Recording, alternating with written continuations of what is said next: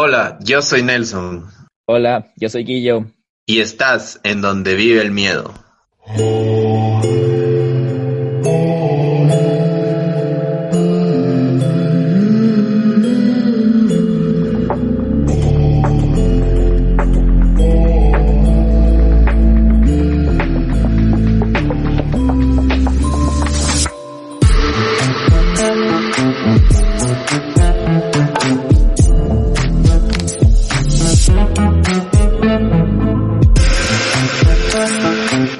Día de cuarentena vamos, Nelson? Un millón cuatrocientos treinta y seis. No sé, ya estamos bastante tiempo en cuarentena. 60 creo, me parece. Sí, ya creo que vamos a los, a los 60 y algo. Y seguimos vivos y llegamos al sexto capítulo. Estamos bien, ¿no? No estamos tan mal, ¿ah? Gracias a todos ustedes. Sí, muchas gracias. Ya estamos cerca de oh, 1100 seguidores, me parece, pero estamos dándole ahí muy agradecidos con todo lo que hemos logrado con ustedes y también estamos tratando de, estudiar más y de empaparnos de todas las cosas paranormales y criminalísticas para poder brindarles lo mejor. Sí, y bueno, para contarles de lo que ya saben ustedes de qué se trata este capítulo, este episodio, quiero ir un poco más atrás a nuestro episodio, creo que fue el número 3, me parece, acerca de nuestro, nuestro primer episodio paranormal que nos llevó a esto. Entonces estábamos hablando con Nelson y dijimos que aparte de ustedes que nos dieron muchas nuevas historias, que lo recibieron muy bien ese capítulo paranormal, estas historias que vamos a contar hoy son paranormales y también después de ese capítulo mis padres se contactaron, bueno, casi siempre hablamos, pero empezaron a hablar conmigo porque escucharon el podcast, dijeron como que, ah, no podía creer que te hayas acordado de todo eso, qué loco y todo, y, ellos también dijeron, me llevaste a esa casa y me empezaron a contar cosas que yo no había contado de esa casa, pero estuvo un poco a la vez miedoso y chévere recordar acerca de ese, pasado. Y, y Nelson les comentó que Micael, su hermano menor, él está viviendo en una parte de esa casa y el domingo hablamos con él, porque a él también le gustó la historia y estábamos hablando con él y nos contó algo bastante interesante que mejor Nelson, cuéntales un poco qué le pasó a tu hermano. Bueno, sí, justamente él me estaba llamando porque me dijo que había visto algo. Él estaba en una videollamada con un amigo de él y en su videollamada él estaba cerca de la ventana y un amigo de él le había dicho, oye, ¿quién es esa señora que está atrás tuyo? Y él había visto en la, en la ventana, o sea, en el, en el, en el teléfono y atrás había efectivamente una señora como que de lado prácticamente viéndole a él. Entonces él se asustó, se paró, eh, salió corriendo y después eh, regresó al lugar y no, no había nada. Ni para decir que era nuestra, nuestra abuelita o alguien, porque prácticamente de mujeres en esa casa ahora solo viven dos, que sería mi, mi abuelita y, y mi otra prima, pero a esa hora de la, de la noche, más o menos 12 de la noche, no creo que haya sido mi, mi abuelita. Entonces no, nos hizo recordar de una historia también que nos contaban nuestros, nuestros padres cuando eran jóvenes que habían visto una, una viejita, ¿no? Sí, justo eso. Nos, yo no hablé mucho de esa, de esa mujer. Bueno, me parece que tal vez fue esa que entró al cuarto de mi hermana, pero sí, esa era como la presencia más famosa que había en esa casa, que era le decíamos la viejita, porque como niños y toda, y toda la cosa era, era como le apodamos a esa entidad que había ahí. Por esa razón, este capítulo es presentado totalmente por ustedes, nada por nosotros, es hecho por ustedes, es presentado específicamente por Vero sí, Brian León, Luis Mena y Eduardo, Luis Eduardo, sí, Luis Eduardo. Entonces, gracias Brian, gracias Vero, gracias Luis, dos Luises que tenemos. Este capítulo es todo gracias a ustedes. Estaba leyendo, estábamos leyendo las historias y hablábamos al inicio que yo sí soy muy creyente de esto. Les creo a todas las historias del 100% con algunas de ellas y se siente bien leer porque se parecen en las experiencias que he vivido y las que Nelson ha vivido, pero las oculta en su psiquis porque él no quiere creer. Pero bueno, ¿con qué vamos a empezar, Nelson, de todas estas historias? Tenemos una, dos, tres, Cuatro. Cuatro, cinco historias. Una que es un audio y las otras cuatro son dos de uno de, los Luises y, la, y las otras una a una, una historia. Entonces vamos a empezar. Yo creo que empecemos con Verosi. Eh, ¿Te parece para escuchar el audio de, de lo que nos, nos, nos quiere comentar y también para que sea parte de nuestro podcast? Y esperamos hacer esto de nuevo para que ustedes también sean parte de nuestro podcast y los puedan escuchar miles de personas en todo el mundo. Entonces, yo creo que vamos con Verosi Guillo. Ok, vamos con Verosi.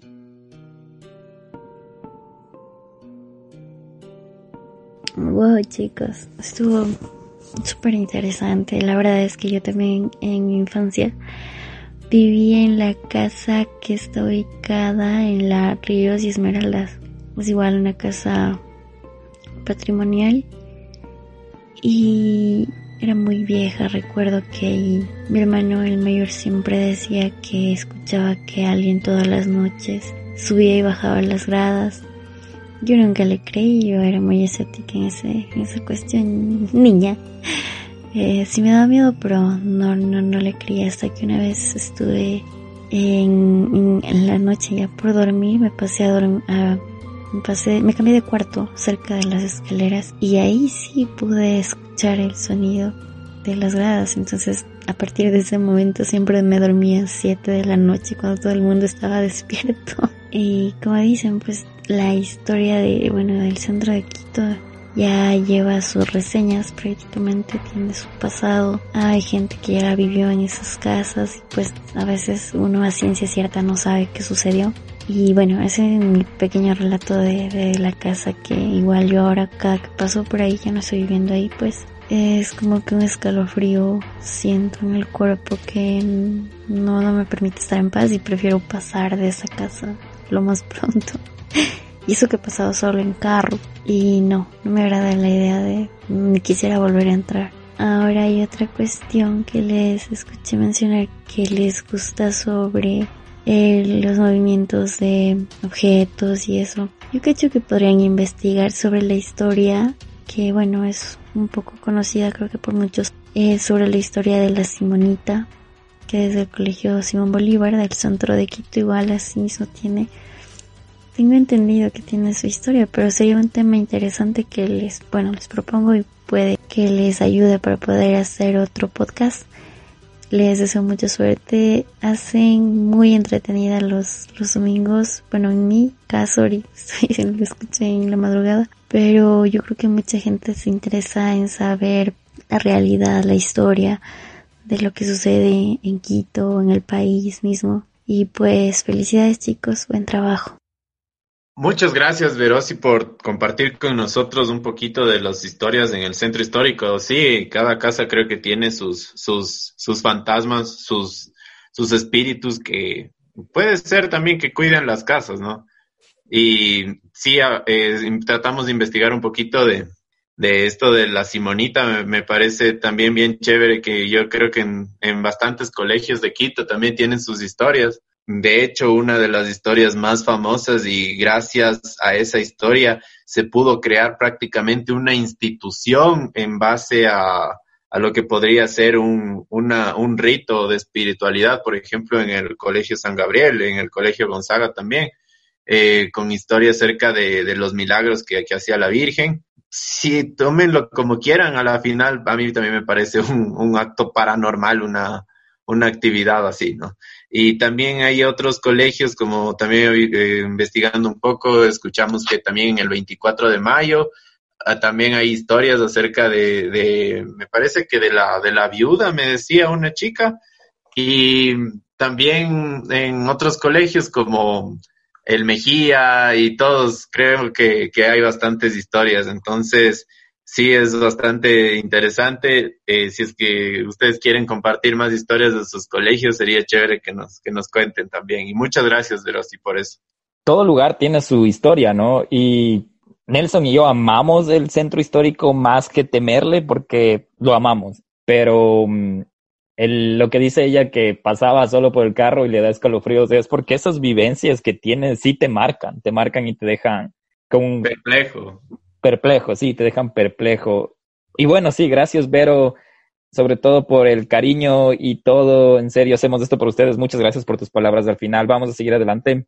Y bueno, sigamos con la siguiente historia. Y la siguiente es de Brian León. Su nombre de Instagram es Brian León 1415. Y Brian dividió esta historia en tres encuentros que me pareció bastante bueno para nosotros también estar, para ir comentando un poco de lo que vamos leyendo. Y bueno, les voy a contar un poco de las vivencias de Brian y ustedes también que vayan opinando mientras nos escuchan. En mi vida he experimentado un par de experiencias, pero esta vez me concentraré en las que me han pasado relacionadas con mi padre. Él falleció hace aproximadamente cuatro años. Actualmente vivo en la ciudad de Latacunga, pero hace años residía en Ambato. Por ahí en septiembre del 2018, mi mamá por motivos de trabajo viajaba a Latacunga desde Ambato y pues yo estudiaba en la tarde, es decir, yo me quedaba todo el día solo en la casa.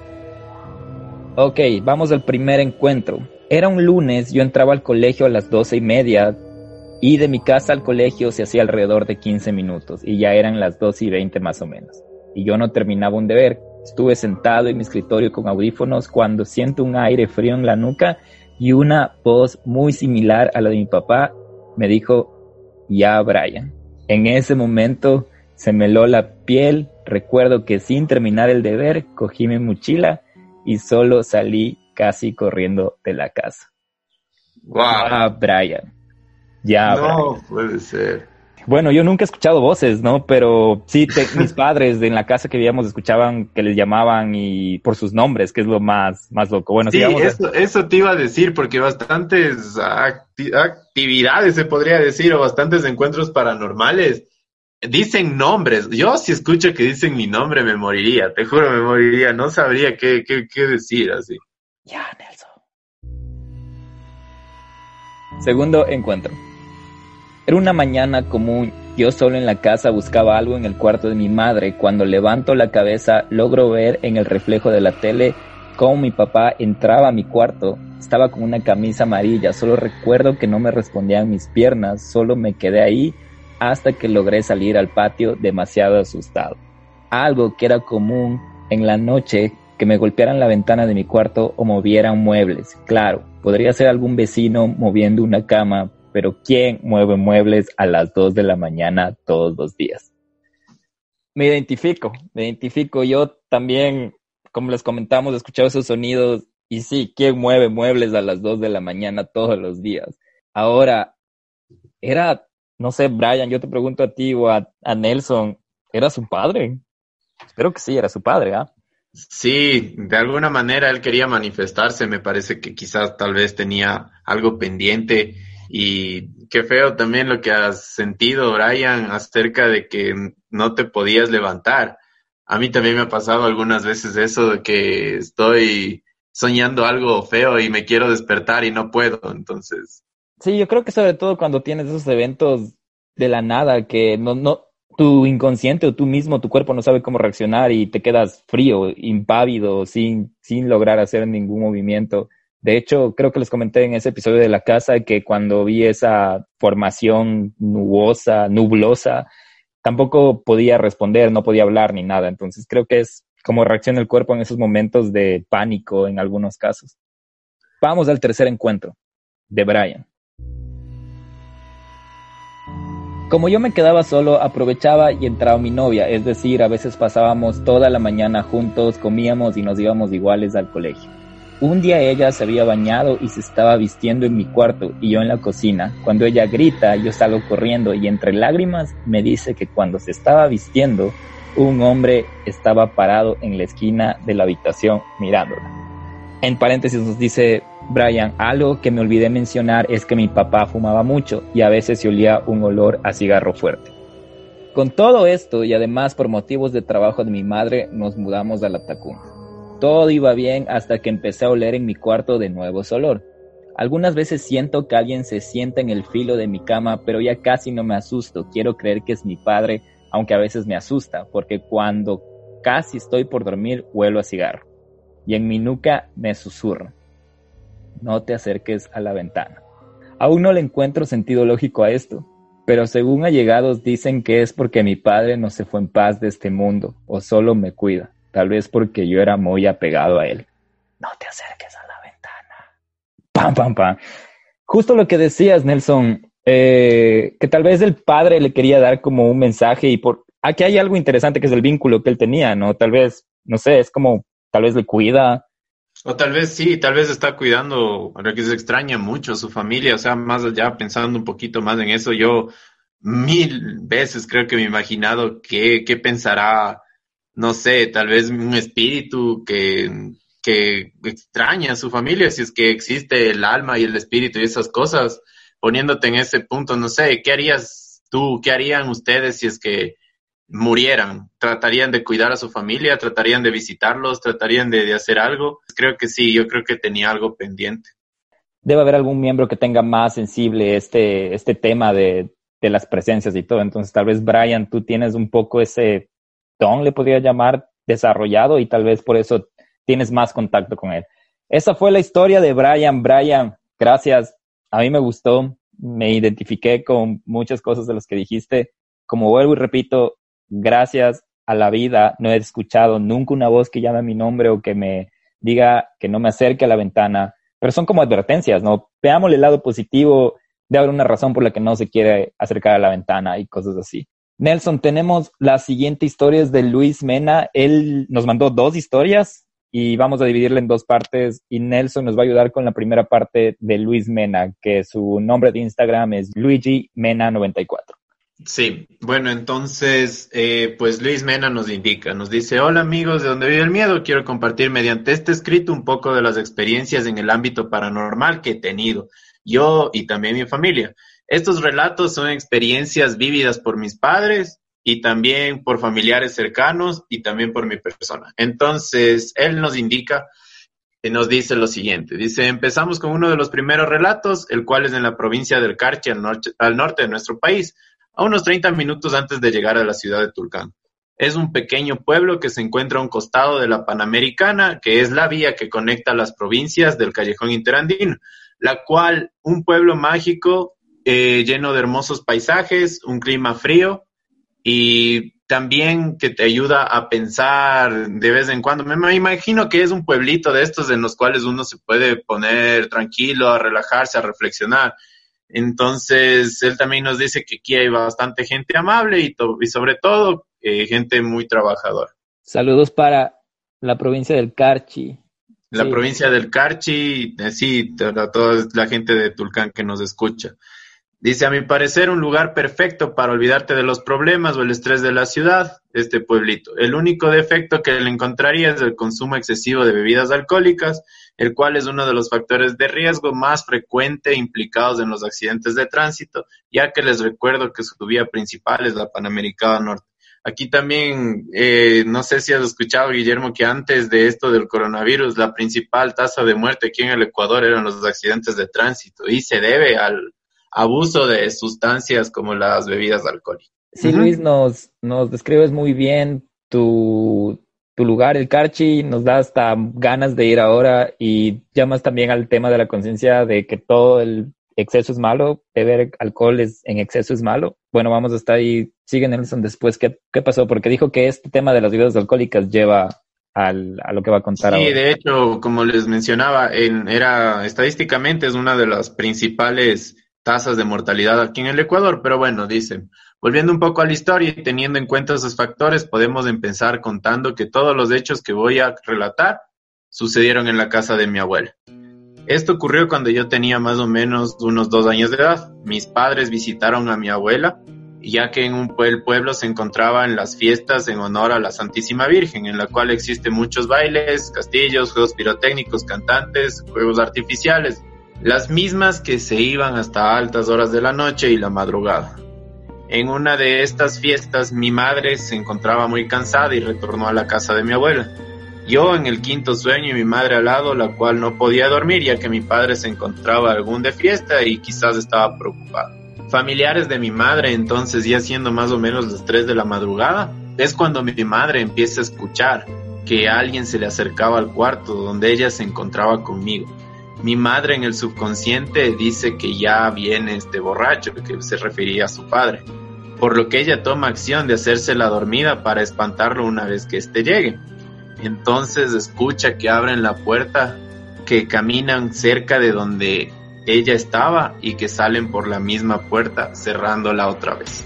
Con lo cual mi madre, sin saber qué pasaba, se levanta y grita toda enojada que regrese, refiriéndose a que ella suponía que era mi papá el que hizo esto contado anteriormente.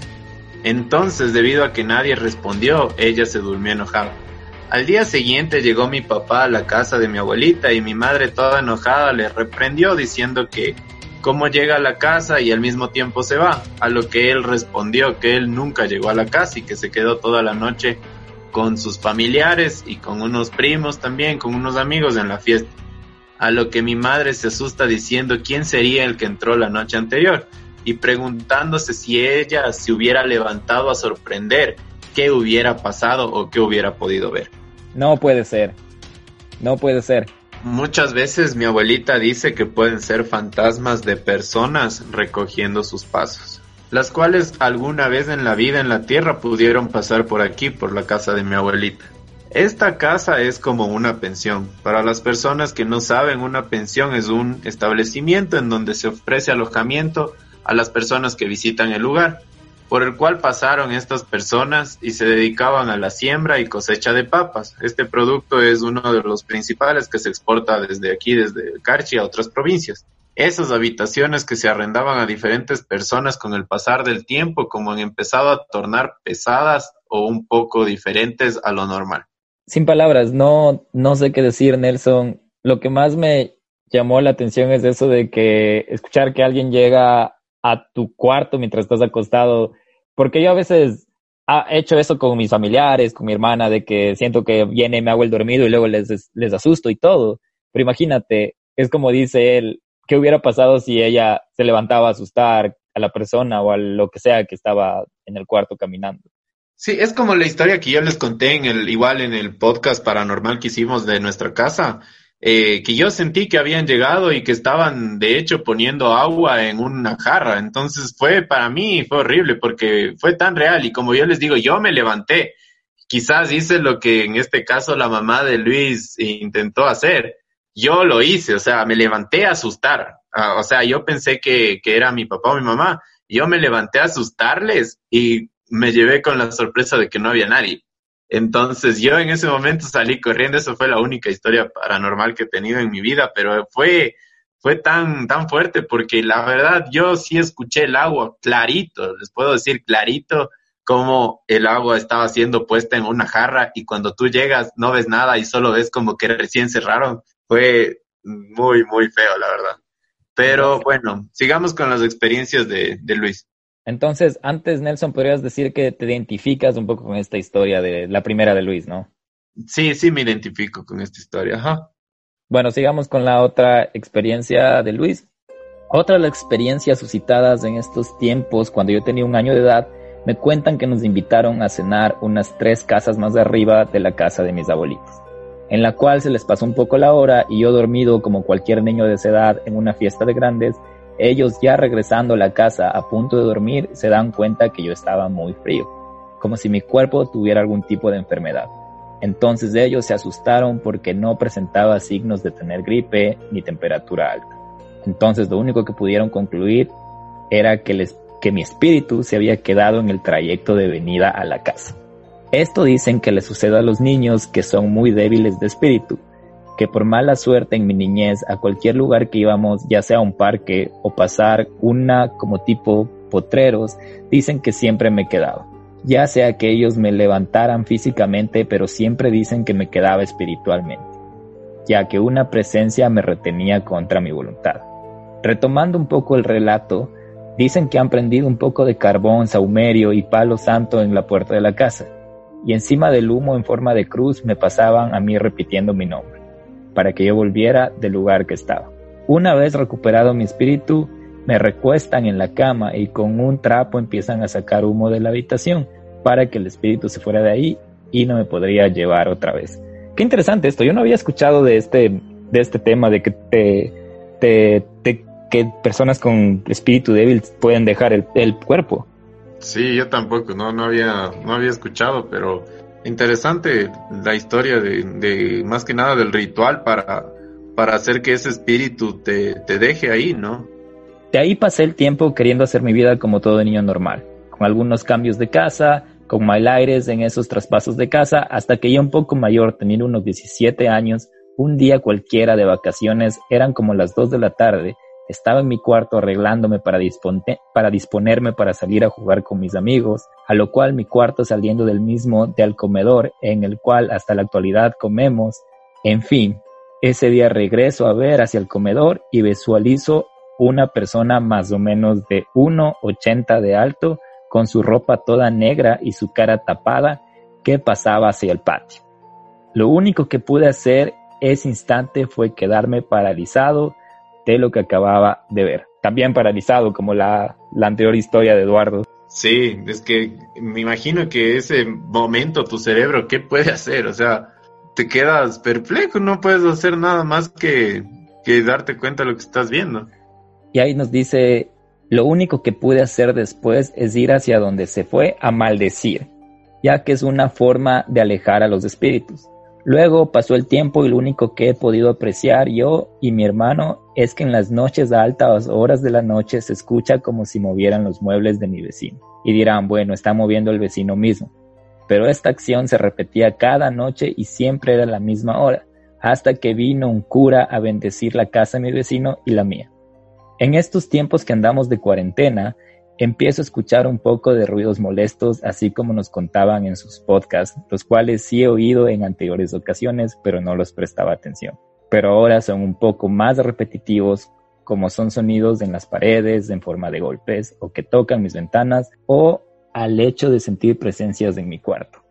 Guillermo, ¿estás leyendo lo mismo que, que, que, que, nos dice también Brian, o sea sí, que... eso, eso iba a decir, se conocen, viven juntos. Sí. Me sorprendió mucho, la verdad, estoy un poco asustado ahora porque es prácticamente lo mismo, los dos hablan de que están moviendo sus muebles a altas horas de la noche, repetidamente, y que prácticamente, o sea, esa hora los vecinos, ¿quién va a mover los, los muebles, no?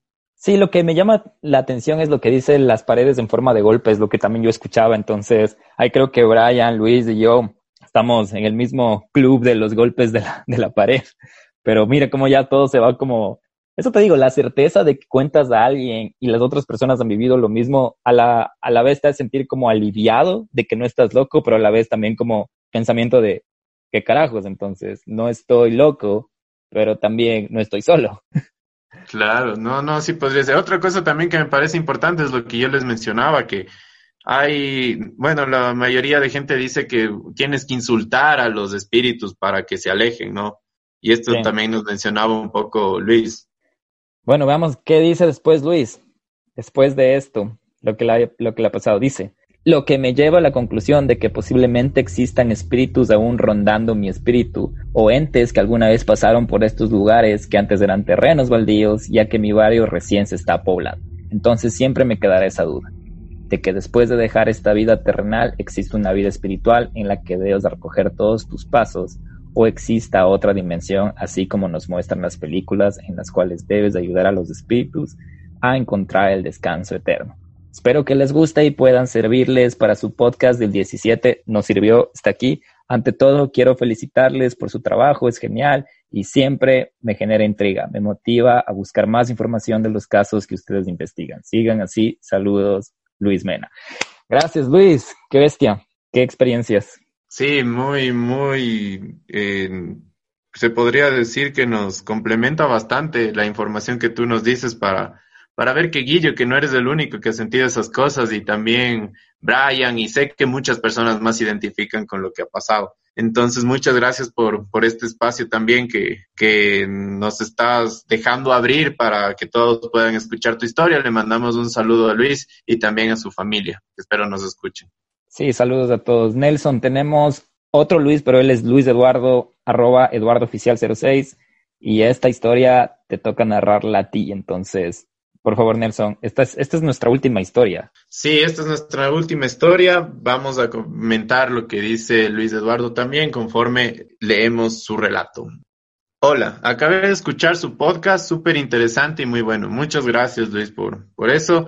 Dice, mientras lo escuchaba, se me venían muchos recuerdos a mi mente de cosas paranormales que sucedieron en mi casa. Soy un joven de 20 años, vivo en el centro histórico de Quito. Vivo aquí desde que nací. La casa de mis abuelos es una casa antigua remodelada, al igual que la nuestra, Guillermo, como, como lo habíamos comentado. Entonces, en el centro siempre pasan cosas interesantes. Hay muchas historias en esta casa y todos los que han vivido aquí les ha pasado cosas y han sentido este tipo de actividades. Las casas grandes eh, en el centro se prestan para este tipo de, de situaciones. Aquí han vivido mis tías y otros familiares.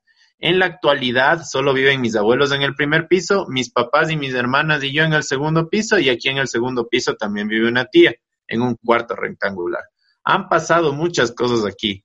Una de las que más nos golpeó a mí fue que mi tía se quiso suicidar porque escuchaba muchas cosas dentro de la casa.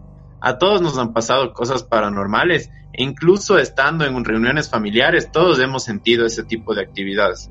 Así que si desean les puedo hablar y contar de las actividades que me han ocurrido aquí, pero en este caso les voy a comentar y les voy a relatar una historia que la viví en la casa de un tío que vive en San Gabriel Tulcán. Entonces, sí, nos dice Luis también nos está comentando un poco acerca de, de que él también ha tenido ese tipo de actividades en el centro histórico de Quito. Si es que ustedes han tenido la oportunidad de, no sé, de ir a alguna fiesta, de vivir o de, de algo, coméntenos también en, en nuestro Instagram si es que viven en el centro y son parte como que de nuestro club del, miedo del centro histórico porque han pasado muchas cosas aquí. Pero en esta vez Luis nos va a relatar algo que pasó en la ciudad de San Gabriel Tulcán. Les voy a comentar lo que nos dice. Dice, mi familia es de la provincia de Tulcán.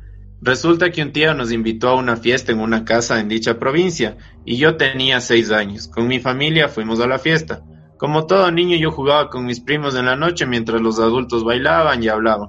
A eso de la una de la mañana, junto con mis primos, nos fuimos a una habitación en la cual todos nos hemos quedado dormidos del cansancio. Más o menos a las tres de la mañana o entre las cuatro, yo me desperté un poco asustado por un ruido que escuché. Regresé a ver y mis primos todavía estaban durmiendo. En la habitación había una ventana grande con la vista a la calle y un poste de luz a unos metros de la casa que alumbraban a la ventana. Resulta que el sonido que me hizo despertar era lo que yo había visto claramente por la ventana. Era la silueta de una niña como si estuviese detrás de la cortina.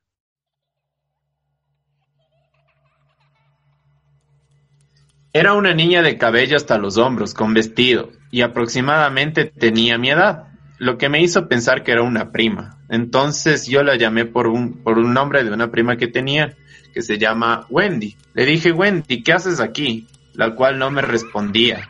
Me levantó de la cama todo confundido para tocarla a ver qué pasaba. A lo que me levanto le veo a mi prima dormida en un colchón que había en el suelo.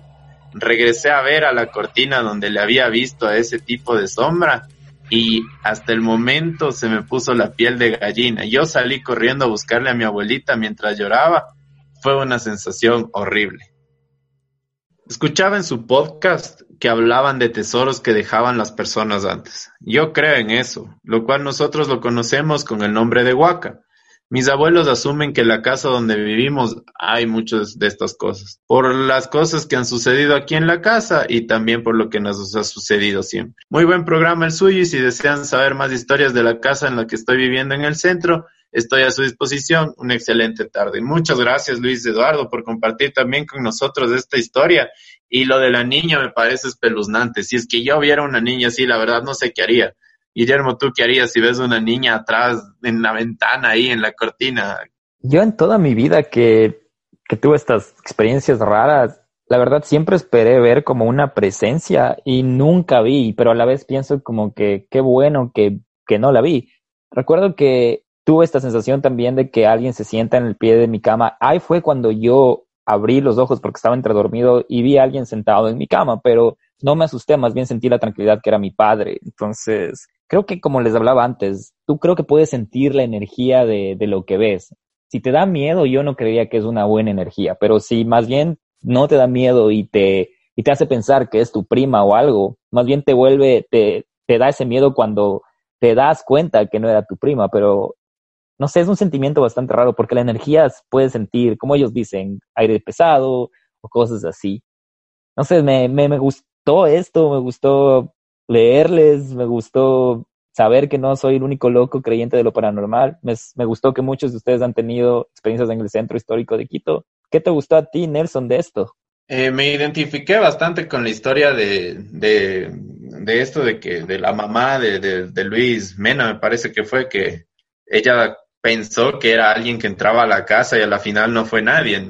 Y me identifiqué con eso y también me llamó mucho la atención las cosas que han vivido sabemos que estos relatos eh, son verdad, porque también tuvimos otros relatos que no estaban tan apegados a la realidad, entonces por eso tampoco los, los pusimos, pero les agradecemos un montón por querer compartir con nosotros. Ustedes saben que este espacio es para este tipo de cosas, para que ustedes eh, escuchen, para que hagan también, eh, difundan lo que ustedes han, vivido para que todos podamos escuchar y, y entretenernos con, con, esto que es el miedo.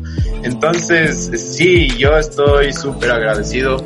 Me encantaron sus historias. Pronto también vamos a poder hacer esto de nuevo con otras historias de las cuales nosotros ya les iremos pidiendo en, en el tiempo, avanzando para poder compartir y hacer comunidad con ustedes acerca de lo que han vivido. Entonces, muchísimas, muchísimas gracias de todo corazón por todo lo que nos, nos han indicado. De hecho, yo estaba pensando llamarle este capítulo historias, sus historias, pero como hemos tenido algunas y como sé que nos van a seguir mandando, no se desanimen, síganos enviando, llamémosle sus historias uno, para dejar la expectativa de que exista tal vez una segunda parte o tal vez una tercera parte y eso solo depende de ustedes si es que nos siguen enviando más de sus historias. Todas son interesantes, unas más que otras. Es por eso que se hace un poco difícil tratar de llenar el espacio y ver cómo queda el episodio o el capítulo que tratamos de que máximo sea de una hora. Esperemos que esta vez sea menos o más. Vamos a ver. Pues bueno, igual como ya les habíamos dicho, muchísimas gracias eh, por esto. Síganos enviando también sus historias. Vamos a prepararlas para un capítulo a futuro. Eh, les agradecemos un montón. Yo sé que tienen más historias ahora que están en este tiempo de cuarentena porque pasan más tiempo en sus casas. Entonces, si escucharon algo, así también podría ser como que chévere de tener sus historias listas y síganos comentando en nuestras redes sociales. Estamos justo en la segunda mitad de nuestra temporada también.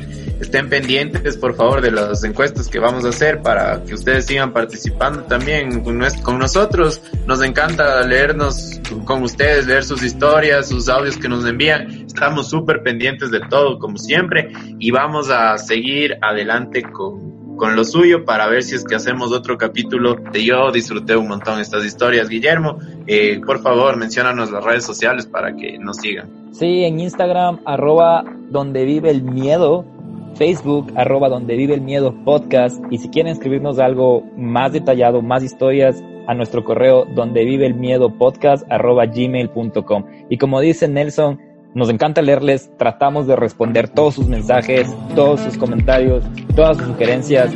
Si no les respondemos, envíenos un mensaje y digan que están mintiendo, pero creo que lo hemos hecho con todos y si no, disculpen. Seguimos en cuarentena, pasamos los 60 días, seguimos adelante, nos siguen escuchando, todo va a ser mejor.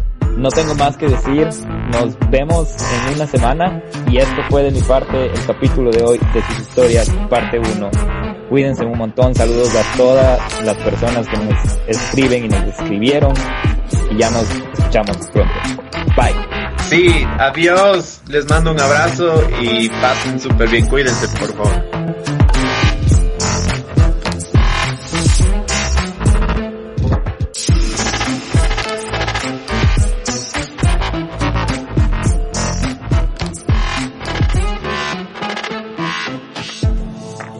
Este capítulo fue editado por Guillermo Díaz, música por Hatton, Juaneta Mixel, Max Urla y Audonautics.